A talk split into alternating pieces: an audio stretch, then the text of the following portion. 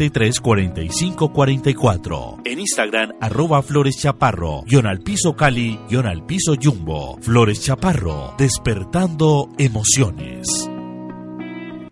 Escuche de lunes a viernes de 11 de la mañana a 12 del día las propuestas de los distintos candidatos a la alcaldía de Jumbo por su emisora comunitaria Jumbo Estéreo 107.0 FM. Educación, primera infancia, pobreza, empleo, educación terciaria, salud, seguridad, vivienda, servicios públicos, movilidad, espacio público, medio ambiente, gestión administrativa, sector empresarial. Espacio Radial, de 11 de la mañana a 12 del día, con los candidatos a la alcaldía de Jumbo 2020-2023.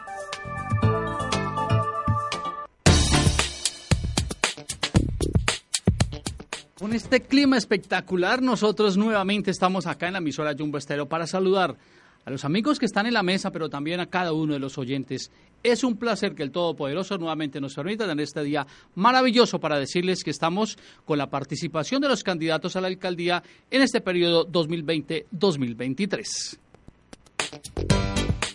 Y hay que decirles que vivienda, servicios públicos y zona rural son los elementos a los cuales hoy estaremos refiriéndonos y cuando ya lo habíamos mencionado, Camila Fernández, la doctora, es la que nos acompaña en los estudios de la emisora Jumbo Estéreo. Doctora, ¿cómo está? Muy buen día. Buenos días, Julio, y buenos días para la amable audiencia de Jumbo Estéreo. Y con el saludo también a Sebastián, porque ya hay que decir, avanzamos con este nuevo eje y a través de las redes sociales Jumbo Como Vamos y la página y obviamente acá de la emisora Jumbo Estéreo, pues saludar también a la gente, a los cibernautas que nos acompañan. Claro que sí, Julio, muy buenos días a usted, candidata, doctora Camila, muy buenos días y a toda nuestra audiencia de Jumbo Estéreo. Es un placer que nos dejen entrar a sus casas, que nos sintonicen, que estén pendientes de este compromiso con la información, con la democracia en esta coyuntura electoral de nuestro municipio. El día de hoy, como bien lo dijo Julio, es nuestro segundo día en donde abordaremos los temas de vivienda, servicios públicos y zona rural.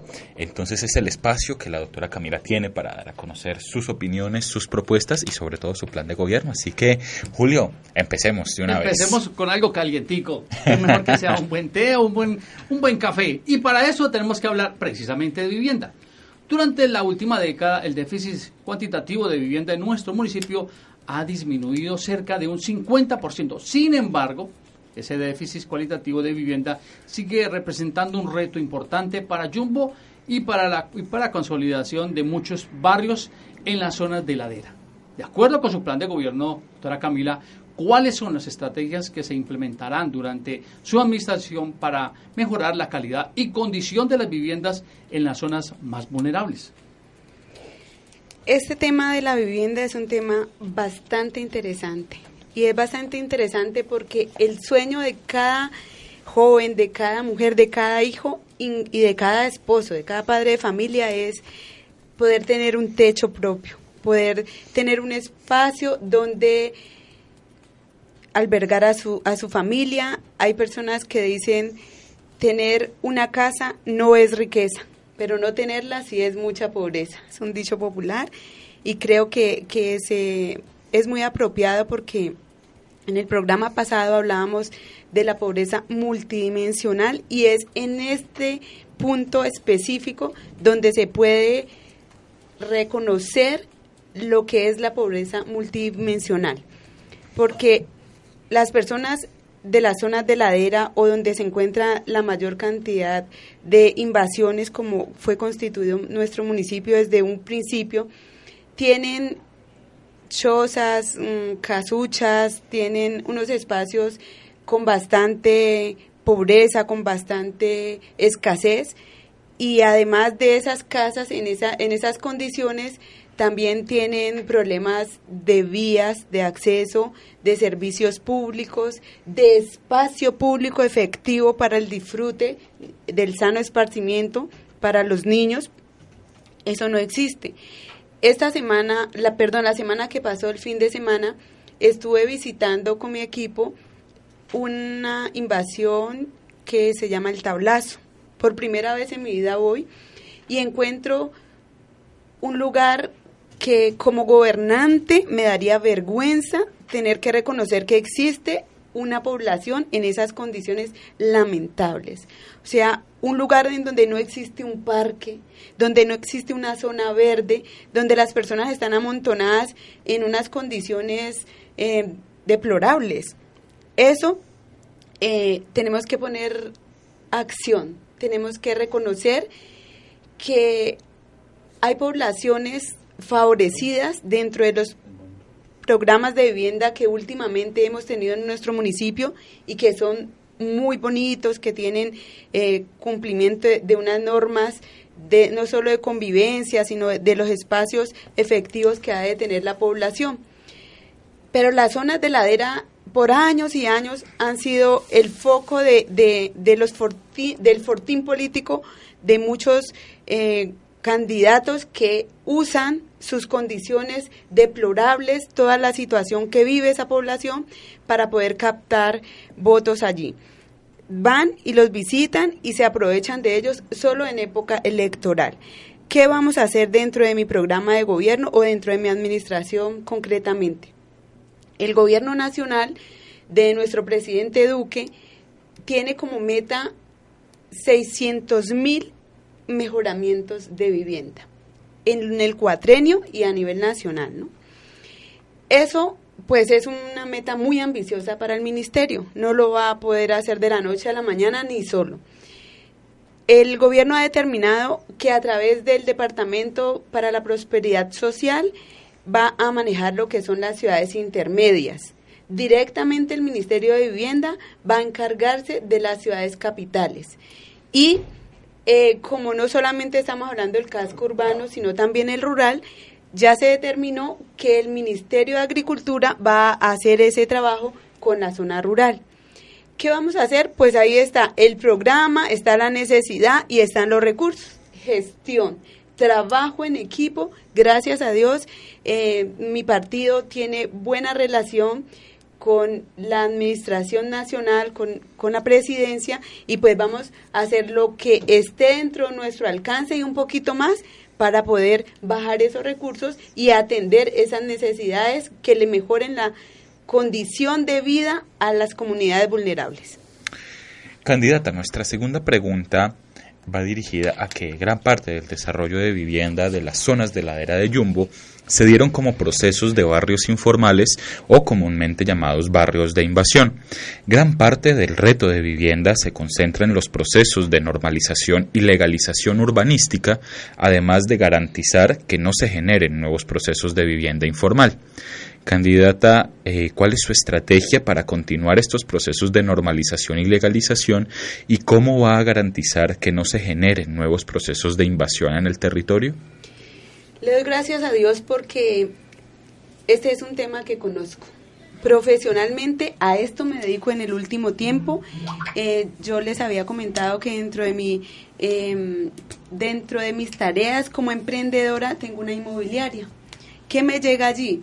Me llegan casos de personas que dicen tengo y no tengo casa porque me la dejó mi mamá, porque es una herencia, porque es una mejora que adquirí. O sea, yo conozco que gran parte de la población de nuestro territorio está en condición de ilegalidad. Yo sé y quiero eh, comentarle a las personas que de pronto no tengan este conocimiento que hay tres formas de legalizar los, las propiedades o los terrenos. Número uno es a través de poder llegar a una negociación con el dueño, con el titular del terreno. Número dos es a través de un proceso ante la justicia ordinaria que se llama un proceso de declaración de pertenencia. Y número tres es un proceso de regularización eh, o legalización de predios que hace el municipio. ¿Qué se necesita aquí? Se necesita voluntad. Llevamos todo el tiempo de existencia del municipio y cada que se constituyó un barrio en zona de ladera o un barrio de invasión, pues fue permitido, fue acolitado por el gobierno de turno. Así de simple.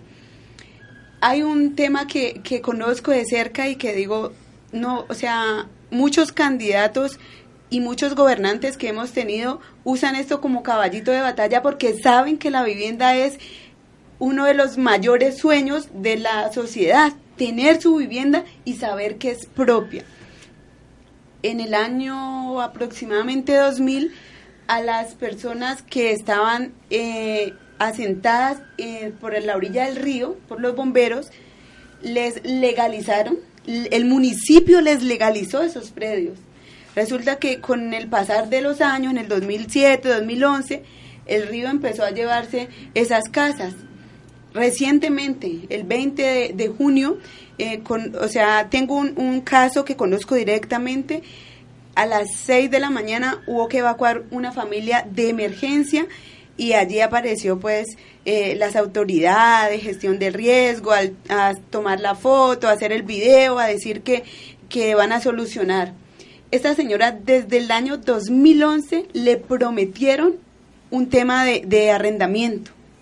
No le han cumplido ni con el arrendamiento, no le han cumplido. Le dijeron que como la casa ella es de dos pisos y ahí es donde hay que entrar a, mirar a ver que no es lo mismo tener una casa en, en, una zona de ladera que en el barrio del Alcázar, asiste a la orilla del río, y no se le ha dado solución. Es la señora ha puesto tutelas para que le contesten un derecho de petición. En esto nos damos cuenta que es necesario que haya voluntad política. En esto nos damos cuenta que hay un tema que respetar y es el plan de gestión de riesgo, porque gran parte de las tragedias en las que el municipio ha invertido y le ha tocado asumir cargas gigantescas económicas es porque no hay una planificación. Entonces, esto está también de la mano con, con el PBOT, está de la mano con la cultura, con la educación y especialmente con la autoridad. Se necesita que para que no hayan esos temas de invasión, cuando se dé un proceso de reubicación, pues ocupar ese espacio, porque como se deja ese espacio libre, pues vuelven otra vez las personas necesitadas o las personas vivarachas, como se dice en el argot popular, y vuelven e invaden el terreno, porque conozco casos que así es. Entonces, todo va de la mano autoridad, conciencia ciudadana, eh, aplicar la ley y dar solución inmediata a los casos. Como parte integral del proyecto Ciudad Guavinas, se entregarán cerca de 3.000 viviendas de interés social en las zonas aledañas al barrio Las Américas, acá sobre la Comuna 1. Candidata, ¿de qué manera garantizará que, se, que quienes accedan a estas viviendas correspondan a poblaciones vulnerables de nuestro municipio? Bueno, no solamente para este proyecto, sino a los que puedan también llegar a futuro. Conozco el proyecto Guavinas y sé que ellos tienen tres, em, dentro de su programa de vivienda tienen tres fases. Uno de vivienda BIS, que es de interés social, que es hasta 135 eh, salarios mínimos, que esto a los ingresos de hoy equivale a 111 millones de pesos. Está el tema de la vivienda social prioritaria, de interés prioritario, que es la VIP, y eso es 70 salarios mínimos que equivale en pesos a 50 y, alrededor de 58 millones de pesos. Vuelvo otra vez a nuestro tema anterior. 40 mil personas en situación de pobreza con un ingreso de 257 mil pesos. ¿Quiénes, ¿Quiénes que más necesita en nuestro municipio una solución de vivienda? Esa población, esas 40 mil personas. ¿Cómo vamos a mentirle a la gente y cómo vamos a decirle que le vamos a dar solución de vivienda en Guavinas? Personas que no tienen que no tienen acceso a la educación, a los servicios públicos, que tienen la necesidad aún del alimento y vamos a llevarlas y las vamos a meter a Guavinas, le vamos a prometer esa mentira, eso es falso. ¿Por qué?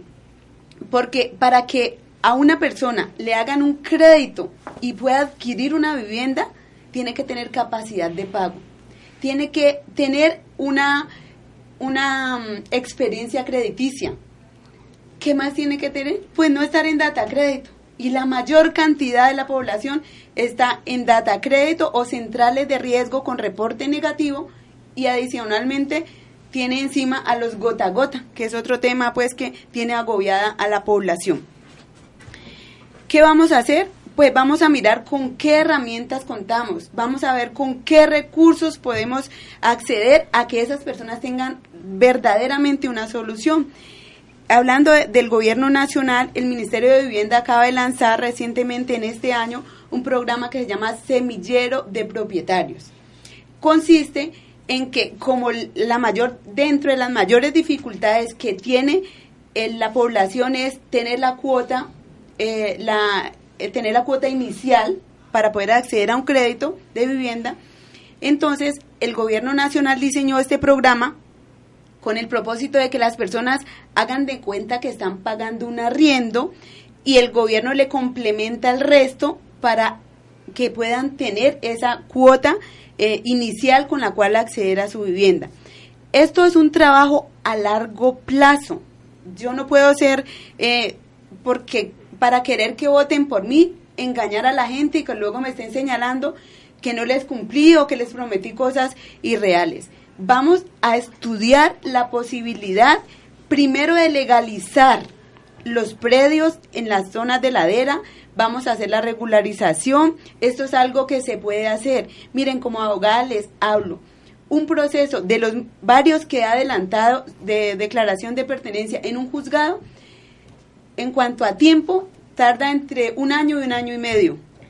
Son cuatro años que tenemos si hay voluntad política, no se va a poder hacer esto tan sencillo como es poder legalizar esto. Va a ganar el municipio, van a ganar las familias, vamos a poder tener mayores posibilidades de inversión, de, de, de recursos para bajar del, departamento de la nación y poder hacer mejoramientos de vivienda. Esto es necesario empezar por lo que hay. No, no pongamos a la gente a soñar con casas en el aire porque las personas no tienen, recuerden, con qué comer, con qué pagar un arriendo, ni siquiera los servicios públicos. Doctora Camila, eh, nuestra última pregunta sobre el bloque de vivienda es, ¿está incluido dentro de su plan de gobierno seguir impulsando el programa de mejoramiento integral de barrios MIP ¿Y de qué manera lo fortalecerá? Claro que sí. Recientemente en Bogotá hubo una, creo que eso fue una hazaña muy interesante, eh, fue con el concurso, con la participación de la comunidad, de, de la academia y por supuesto de la Alcaldía Mayor de Bogotá, tomaron un barrio e hicieron un diseño, no sé si de pronto lo han visto en, la, en las redes sociales, hicieron un diseño de una mariposa gigante en todo el barrio, como si tomáramos Bellavista. Y empezó eh, la comunidad a ese diseño a, plasmarlo eh, pintando, remodelando fachadas. El municipio se encargó de hacer, eh, de hacer los parques, las zonas verdes, de embellecer. Y desde el aire se ve una mariposa colorida hermosa, ¿Cómo se logró esa belleza? Se logró porque a las personas se les, se les explicó la forma de participar, se convocaron y se les enamoró de un proyecto que les transformó su, su, su vista como barrio, pero no es solamente embellecerlo, es hacer que las personas se comprometan a participar y hacer su metro cuadrado. Yo le digo a las personas cuando visito los barrios, nosotros, si yo estoy en el barrio Las Cruces, yo no puedo pretender, por más soñadora que sea, que vengan los de Bellavista a arreglarme mi barrio. Ni siquiera los de la cuadra enseguida pueden venir a arreglarme mi barrio. Entonces empecemos por mi metro cuadrado. Como ciudadana, yo invito a, a, los ciudadanos, encárguese del jardín de su casa, encárguese de mantener bonito su frente y el vecino de al lado va a hacer lo mismo, la cuadra va a hacer lo mismo, y si cada cuadra hacemos lo mismo, dejamos de echarle el agua sucia a los demás y decir, es que mire, acá no nos ayudan, hagamos nuestra parte. Hay parques, conozco en, en Pizarro, por ejemplo, un parque que está deteriorado, que está roto. ¿Qué se necesita? Que la comunidad se una, que empiecen a pedir ayuda a la UMATA, empiezan a pedir, ayuda a infraestructura, a la zona industrial. O sea, tenemos herramientas para hacer, pero necesitamos amar nuestro territorio, necesitamos tener sentido de pertenencia y saber que esta es tarea de todos, que aquí el alcalde, que aquí el concejal no nos va a venir a arreglar. De pronto nos hacen alguna actividad ahí como, como por tomar la foto, por, por hacer el show, pero esto no, no es de show. Esto es de responsabilidad individual y familiar. Bueno, ya lo ha comentado Sebastián. Finalizamos la parte de vivienda. Parece conducente hablar ahora de servicios públicos, candidata. Al respecto, y obviamente saludando a los amigos que están en Facebook Live a través de la emisora Jumbo Estéreo y Jumbo Cómo Vamos, les contamos entonces al respecto lo siguiente. La zona de expansión eh, urbana occidental de Jumbo ya cuenta con un proceso de desarrollo de unidades habitacionales eh, densificadas, esto en ciudades como Guabinas. Las proyecciones para la ocupación de estas viviendas indican que cerca de 33 mil hogares habitarán esta zona del municipio, prácticamente duplicando nuestra población actual. Si bien el proyecto mismo debe garantizar el pleno acceso a servicios públicos como agua, alcantarillado y electricidad, allí entonces la pregunta doctora Camila, ¿cómo atiende su plan de gobierno los déficits articulados en materia de acceso al agua y electricidad de varias zonas de ladera y zonas rurales? Además, ¿tiene usted una propuesta que permita asegurar el suministro de agua potable a largo plazo? Sobre eso tengo que decir lo siguiente. Vamos a hacer, vamos a partir esta pregunta en dos, en dos franjas para que pueda ser entendible. Primero es la zona de ladera, o sea, el casco urbano. Hoy, y eso lo sé porque estamos caminando en los barrios y las personas nos han dicho, llega el agua de manera irregular. A veces llega a las 2 de la mañana el agua. Este problema no es un problema de hoy, esto es un asunto que viene de hace muchísimo tiempo atrás. ¿Por qué? Porque no se ha pensado en una solución a largo plazo, porque se, porque se ha actuado como emergencia de bomberos, ahí para apagar el incendio nada más. Se necesita, primero, mirar de dónde va a salir el agua.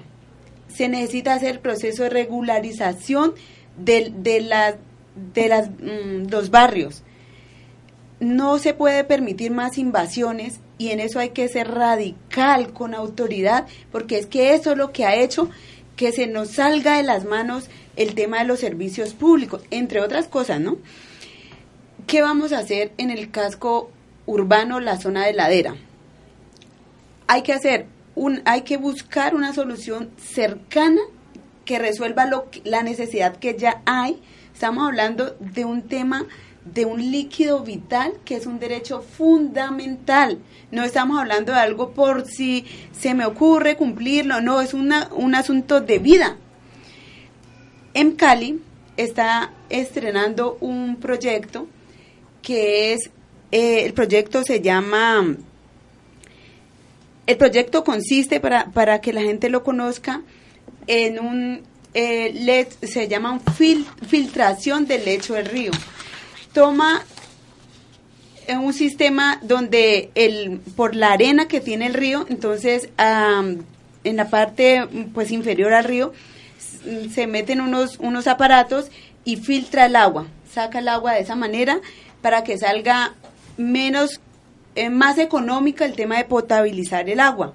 Eso ya lo está haciendo con el Instituto Sinara, que es una entidad de la Universidad del Valle especialista en el tema del agua. Eso lo está haciendo en Cali porque es una ciudad que sabe que hay que ir más allá, que necesitamos solucionar pensando a futuro. Nosotros no podemos depender solamente de los afluentes que tenemos, porque además de que tenemos poquita agua nuestra de Jumbo, dependemos de Cali y adicional a eso ya ni siquiera se está haciendo la tarea que le corresponde al municipio, que es reforestar y recuperar las fuentes hídricas. Mire, les voy a contar una mm, historia real dentro de, la zona rural. El corregimiento de la, em, del Pedregal, aquí en Jumbo, tenía una concesión de agua autorizada por la CBC hasta hace mm, más o menos unos ocho años conocí 162 familias podían consumir tener acceso a esa agua. Pero luego llegó una invasión allá. Y ellos, que ya están asentados por, imagínense, ya ocho años o más, ellos exigen como ciudadanos, como personas, pues que se les garantice eh, los servicios públicos. ¿De dónde va a sacar el municipio agua cuando en esa zona y en ese sector no tiene? Entonces, mire que el agua no solamente depende de que como Estado se la quiera garantizar, es de dónde la voy a sacar. Para eso no podemos ser ligeros y decir, eh, no, les mando carrotanques de agua. Es que el agua no es, no es solamente tener el líquido, es ese líquido es potable, ese líquido tiene las condiciones para mantener la salud. En el caso de, de mm, el corregimiento del Pedregal, está sin resolver. Si aquí en Jumbo, en las zonas de ladera, tenemos el asunto de, que les llega el agua irregular, imagínense en, un corregimiento como esos. Hay otra cosa que es importante, importante em, recalcar. Yo participé en el año 2014 en un cabildo de agua. Aquí en Jumbo se han hecho varios cabildos de agua. Y yo digo, ¿qué resulta de hacer que la gente que sabe lo que significa el agua vayan desesperados buscando una solución porque el Consejo Municipal citó a que hablemos de agua? ¿Para qué seguimos hablando y perdiendo el tiempo y haciéndole a la gente perder su tiempo en ilusiones vanas si no les vamos a solucionar y si ni siquiera les damos herramientas? ¿Qué propongo? Propongo a mediano y largo plazo vamos a hacer una tarea responsable de reforestación. El municipio invierte una cantidad de dinero importante por obligaciones de ley que tiene que adquirir predios de interés hídrico. Y conozco también que esas fincas, algunas han sido hasta invadidas. ¿Ah? Otra cosa, ¿para qué solo compro y dejo ahí tirado el agua? el, eh, dejo tirada la tierra. Tenemos en agua mucho por hacer, pero falta voluntad política. Hay un recurso natural que son los humedales. Los humedales tienen protección internacional por Ramsar. Los humedales, hasta se celebra el Día de los Humedales el 2 de febrero. Vaya, conozca los humedales de Jumbo. Son un potencial importantísimo. No se les presta atención. O sea, aquí las soluciones han sido tan mediáticas.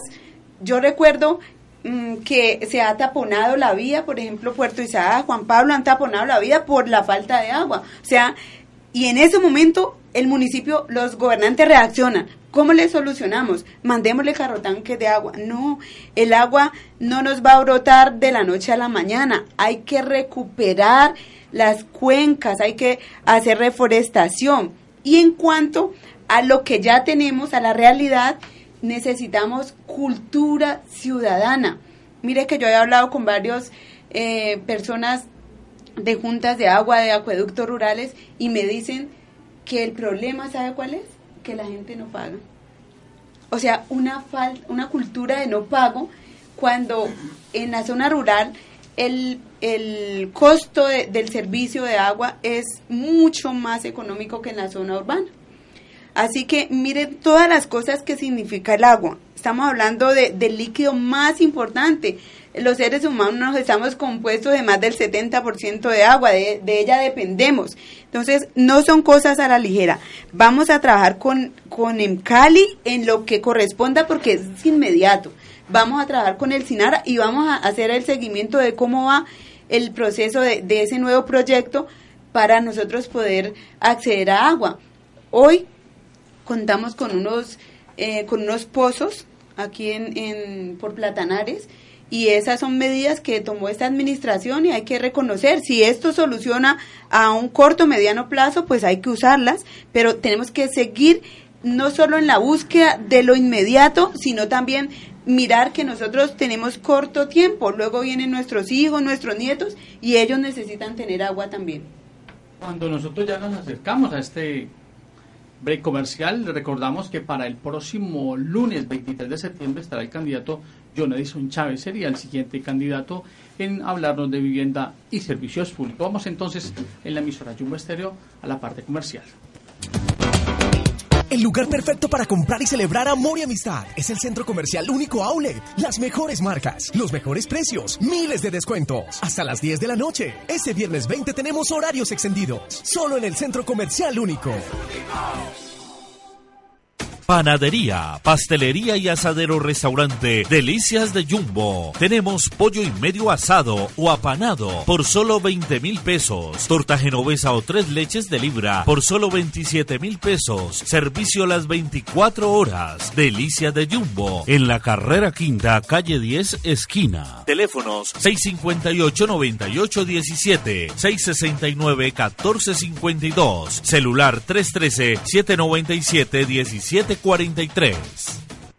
Escuche de lunes a viernes de 11 de la mañana a 12 del día las propuestas de los distintos candidatos a la alcaldía de Jumbo por su emisora comunitaria Jumbo Estéreo 107.0 FM. Educación, primera infancia, pobreza, empleo, educación terciaria, salud, seguridad, vivienda, servicios públicos, movilidad, espacio público, medio ambiente, gestión administrativa, sector empresarial. Espacio Radial, de 11 de la mañana a 12 del día, con los candidatos a la alcaldía de Jumbo 2020-2023.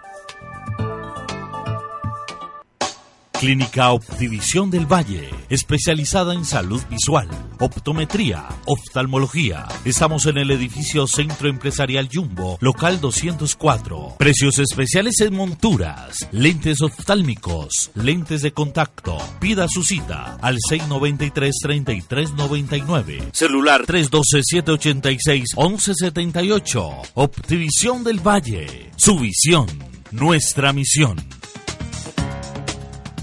El señor Wok, el del arroz más auténtico y delicioso de Jumbo. En la carrera sexta, número 1121. El señor Wok. Llámanos ya, ya, ya al 669-1758 o 312-624-1995. El señor Wok, por el mes de amor y amistad, te trae una gran rifa sorpresa que te encantará a ti y a tu pareja. Fecha del sorteo, este lunes 30 de septiembre. Ven, visítanos, compra y participa. El señor Wok, el mejor arroz, el mejor arroz. Opticalami es seguridad, confianza y amabilidad al servicio de su visión. Opticalami, pensando en su economía, coloca a su disposición nuestros nuevos convenios con Previsel, Fondo de Empleados del municipio de Yumbo y con Fenalco Valle, Caja de Compensación Familiar. Visítenos, carrera quinta número 351 Yumbo Valle, teléfono 695-5413. Opticalami, con vocación de servicio. Ahora en el 2019, la Yumbeñita. Ahora con más artículos, más servicios, más para ti. Siempre pensando en nuestra gente. Todo en soportes para televisores, LED, plasmas, LCD y todas las marcas. Codificadores TDT y antenas. En la Yumbeñita enmarcamos todos los cuadros para tus mejores recuerdos, decoraciones y mucho más. Siempre con las ocasiones especiales. ¡Ey! Y muchas artesanías. Ven a la Yumbeñita. Cuarta número 770, frente al restaurante Oh, qué rico. Llámenos 315-274-0410 y 322-600-7133. Recuérdalo, La Yumbeñita.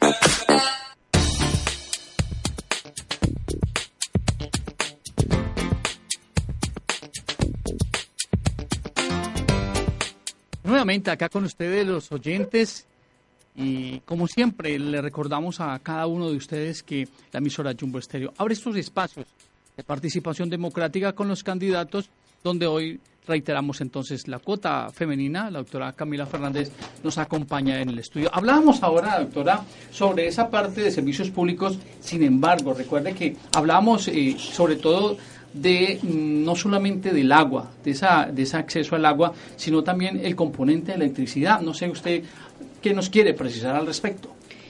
Sí, Julio. El tema de energía es también algo que se complementa con, con ese servicio de agua. Imagínese, Julio, que nosotros en Jumbo tenemos la ventaja, el privilegio de tener una planta eh, de energía solar. ¿sí? Eso es, yo creo que algo que nosotros a futuro, esta es la nueva tecnología. Nosotros tenemos, vamos para allá.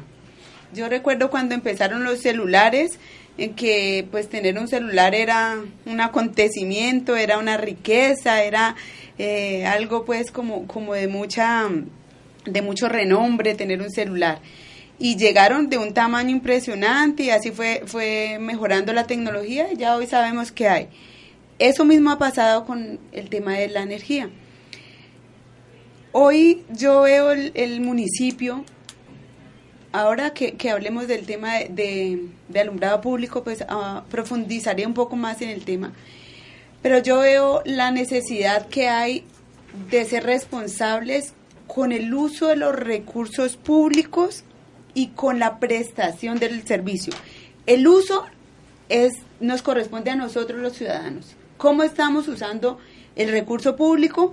Nos quejamos a veces de que el recibo llega muy caro, pero no tenemos en cuenta que además de unas tarifas que pues hay que mirar a ver qué tan altas son, también hay un consumo y ese consumo es nuestro. Si lo usamos eficientemente, si nos apegamos de pronto a, la tecnología y si revisamos que, que hay espacios en donde se puede usar la iluminación, si nosotros revisamos la posibilidad de hacer convenios, si hay alguna manera de, acceder a energía solar, pues ahí vamos a tener reducción en las tarifas de consumo.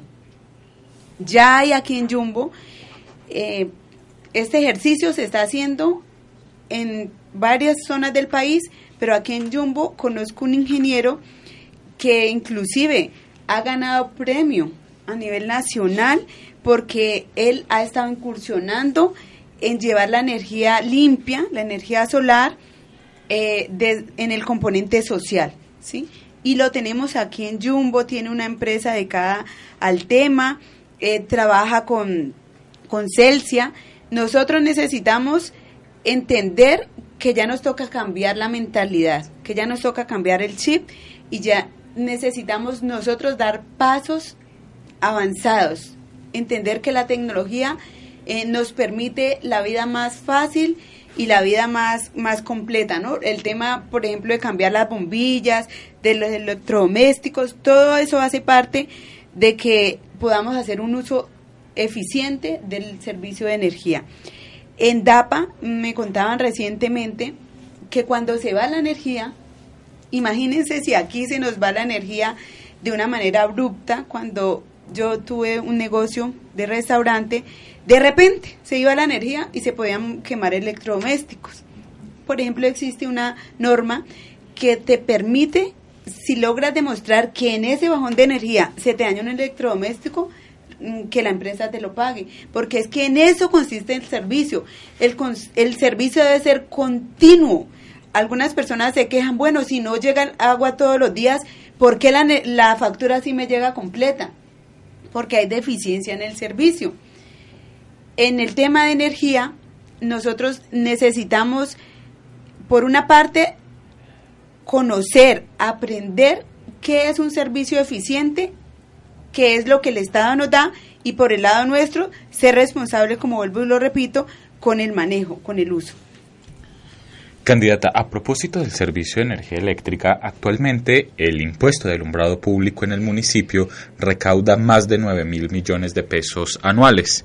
Pese a que los procesos de cobro se realizan bimensualmente, la principal problemática radica en las multas y sanciones que enfrentan quienes incumplen los plazos de pago, que éstas pueden llegar a ser del 200% del valor originalmente facturado.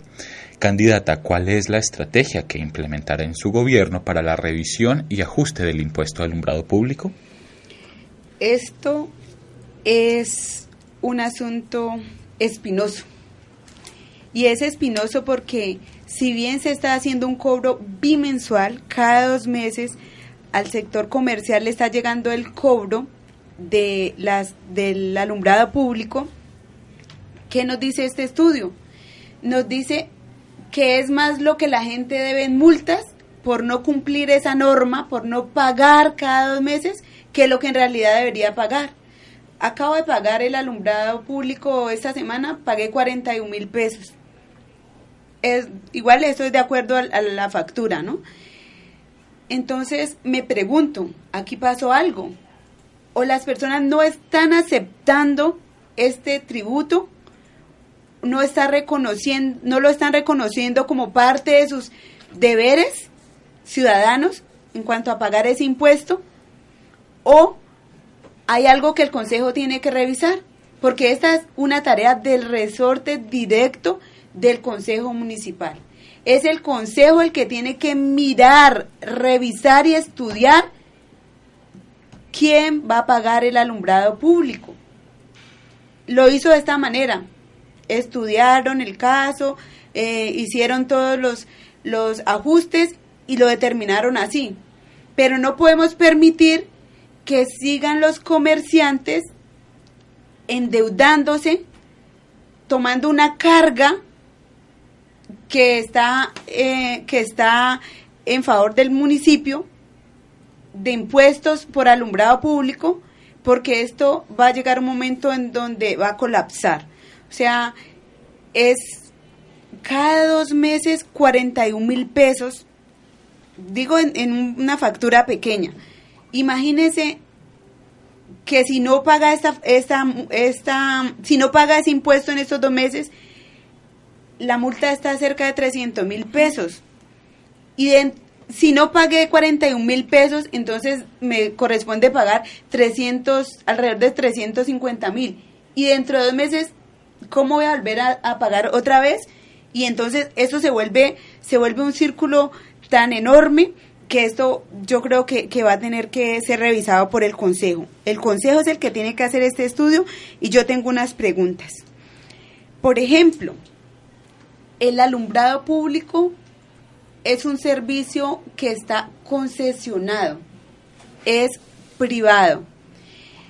Y veo que está el año pasado, esto lo tenemos que revisar como ciudadanos.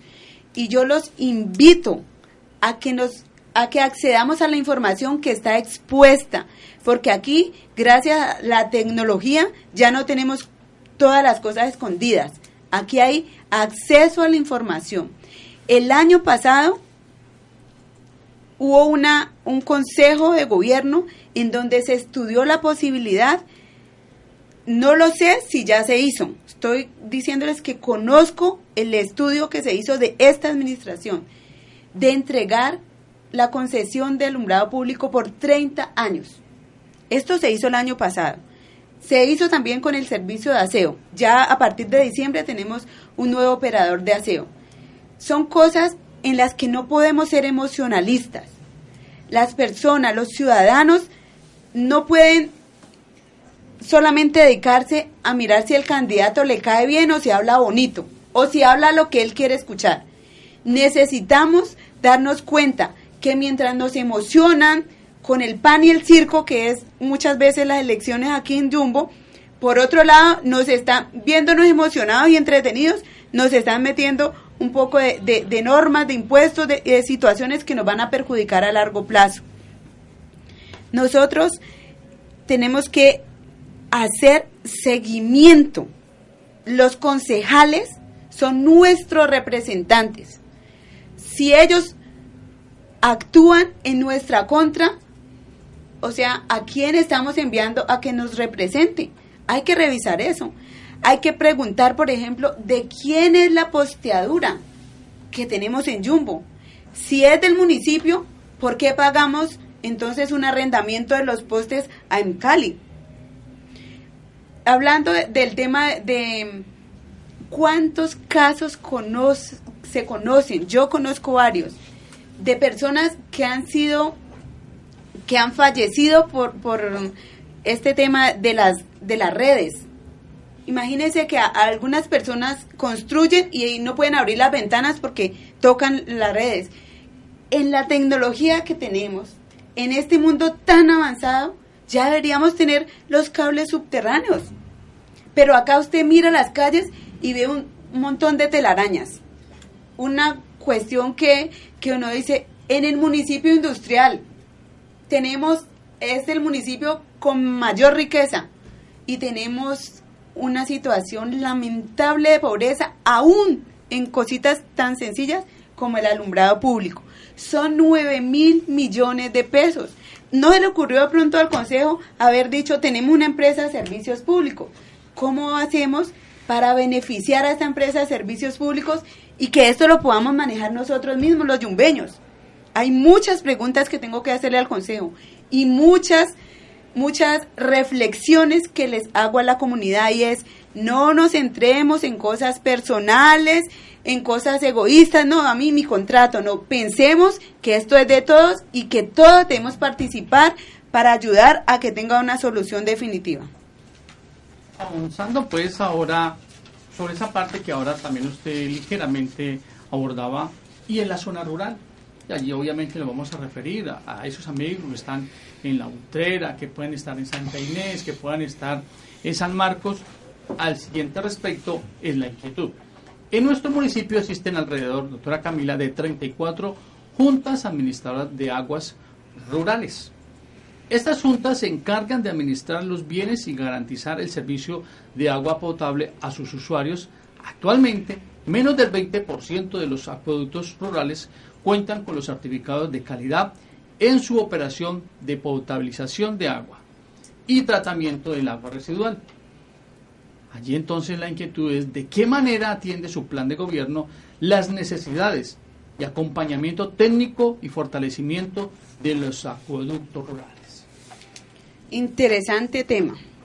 Los acueductos rurales, las juntas de agua que se constituyen para manejar los acueductos rurales eh, necesitan apoyo, necesitan seguimiento, necesitan control y necesitan gestión. Tenemos una superintendencia de servicios públicos que está regulando este tema. Tenemos un ministerio, un, un viceministerio de agua que está, que tiene los recursos, que tiene el sistema para poder apoyar a estos acueductos rurales. Tenemos una necesidad y es cumplir unas metas. Las, las metas de desarrollo sostenible, dentro de esa está principalmente el tema de agua, el tema de servicios públicos. ¿Qué necesitamos nosotros hacer? Primero, debemos garantizar que haya un doliente.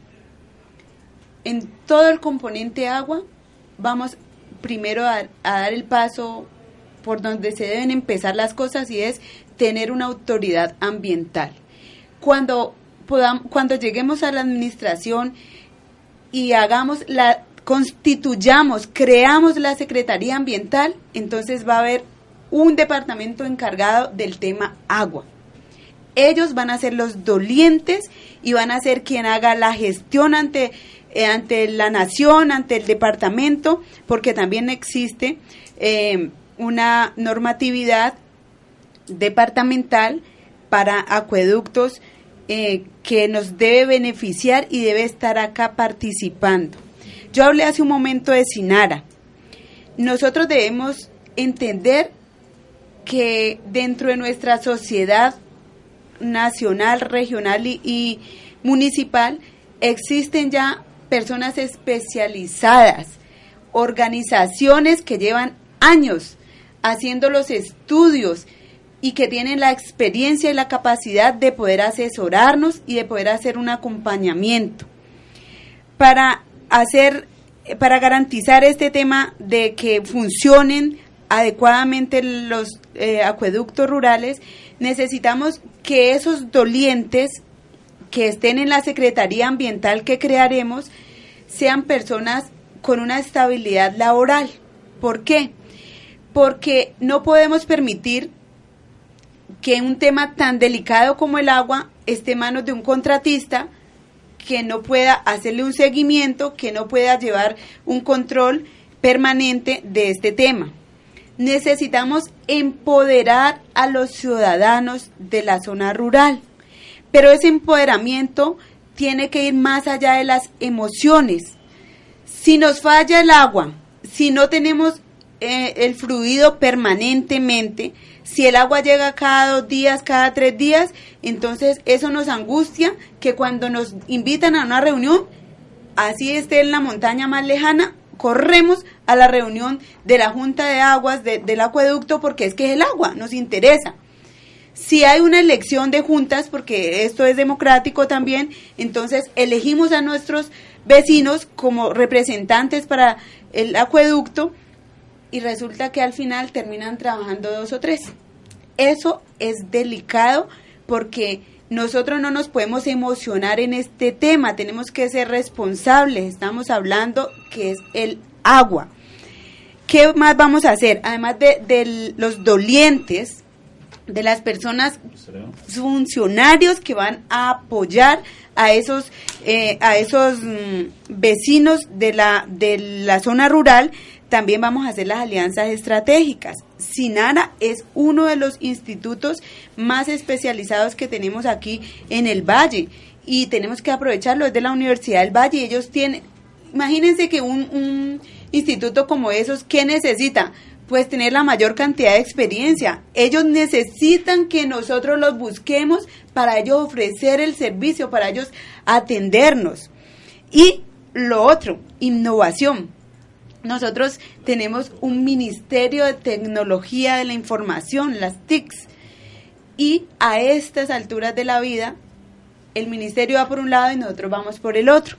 Necesitamos tecnología no solamente para la base de datos, necesitamos tecnología para el uso eficiente de este recurso. La, el agua aquí, por ejemplo, en las zonas rurales, hay que hacerles hay que hacer un mantenimiento y hay que hacerle un control. Eso necesitamos meterle tecnología. Muy bien, candidata. Para finalizar nuestro bloque de zona rural y también para finalizar nuestra, nuestro programa del día de hoy, nuestra última pregunta es si dentro de su gobierno, que dentro de su gobierno, Dentro de su plan de gobierno, ¿cuáles son las estrategias específicas para mejorar las condiciones de acceso y de movilidad en las zonas rurales del municipio? Nuestras hermosas zonas rurales eh, se verían mejor, más embellecidas, si tuviéramos la posibilidad de, de un acceso digno, mínimo unas huellas, y eso lo estoy contemplando porque he visto que ha habido avance. Tenemos que reconocer que, que hay zonas eh, donde esas huellas nos han facilitado el tránsito por la zona rural. Me causa mucha curiosidad como ciudadana porque hay tramos, trayectos, usted va a montañitas y ve y en diferentes mm, zonas rurales y ve un pedazo pavimentado y luego una cuadra sin pavimentar o dos y por allá más adelantico hay otra. O sea, no entiendo por qué ese pedacito quedó sin, sin realizar. ¿Qué vamos a hacer en eso? Pues vamos a aprovechar lo que hay, lo que existe y son las regalías.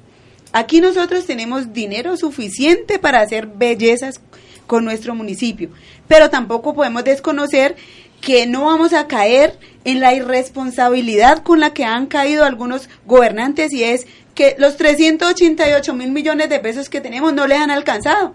Y porque no les han alcanzado, dejan el municipio endeudado. Y no es esta administración. Ojo, les estoy diciendo, revisen porque la información está al acceso de un clic. Revisen. El municipio está endeudado porque a los gobernantes no les alcanzan los millones, miles de millones que tenemos. De tal manera que no nos vamos a concentrar solamente en nuestros recursos. Vamos a tocar la puerta y a gestionar las regalías y vamos a hacer autogestión, vamos a hacer autoconstrucción. El municipio va a poner los materiales y vamos a buscar las brigadas. Mire, recientemente eh, Bavaria tiene un grupo grande de, brigadistas, hicieron una limpieza del río. SIDOC tiene y muchas empresas tienen ya listo el proyecto de, de querer participar en lo social ponemos los materiales y entre todos vamos a construir mínimo las huellas para la zona rural. Bueno, ustedes han escuchado los planteamientos de la candidata Camila. Ella nuevamente estará acompañándonos por acá en los estudios de la emisora Jumbo Estero ya comenzando el siguiente mes. Pero antes de eso, eh, obviamente los invitamos porque este componente de vivienda y servicios públicos con John Edison Chávez estará por acá el próximo lunes. El martes, John Jairo Santamaría, Gerardo Restrepo el día miércoles. Fernando David Morgueritio Cárdenas estaría el jueves. Allí estaríamos entonces finalizando ese componente para luego entrar ya en movilidad, espacio público y medio ambiente. Y usted, doctora Camila, pues le deseamos que nos siga acompañando y que tenga un grato fin de semana. Bueno, muchas gracias Julio y muchas gracias a Jumbo Estéreo de la amable audiencia. Yo quiero dejarles un último mensaje de esta franja y es, hay muchas cosas por solucionar y todos queremos un cambio, queremos una transformación. Podemos pensar que se demora mucho, que se demora años y yo les doy un mensaje. ¿Saben cuánto puede demorar el cambio de Jumbo? Un día. El 27 de octubre es suficiente para que cambiemos la historia. Y no la voy a cambiar yo, no la va a cambiar usted solo, la va a cambiar todas las personas que dicen basta, no más engaños y no más mentiras. Vamos a trabajar juntos por Jumbo, por el Jumbo que queremos, que merecen nuestras futuras generaciones. Gracias. Estaremos entonces ya en un momento con Noticias 107, acá en la emisora Jumbo Estéreo, programa del mediodía a ustedes, como siempre, les deseamos que tengan un grato fin de semana, celebrando pues esa fecha de amor y amistad. A Leonardo y a Sebastián y a los amigos acá en la mesa, como siempre, un placer poderlos acompañar nuevamente el próximo lunes.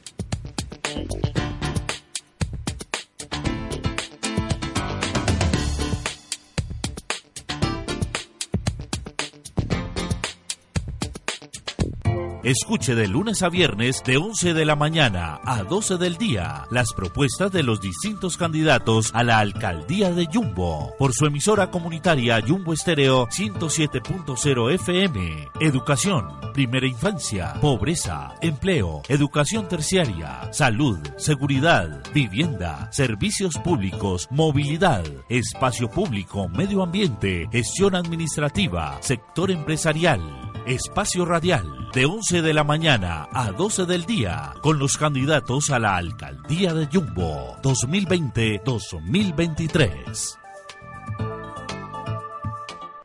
Doctor Luis Enrique Mina Valencia, administrador de empresas y contador público titulado con tarjeta profesional, ofrece elaboración de declaraciones de rentas, IVA, autorreterrenta, retefuente, impuesto al consumo, industria y comercio, alumbrado público, estados financieros, certificados de ingresos y contabilidad en general. Trámites en la Cámara de Comercio, en la DIAN y en la Alcaldía. Recuerden, empleados, obreros, jubilados, trabajadores independientes y comerciantes que deben presentar la declaración de renta.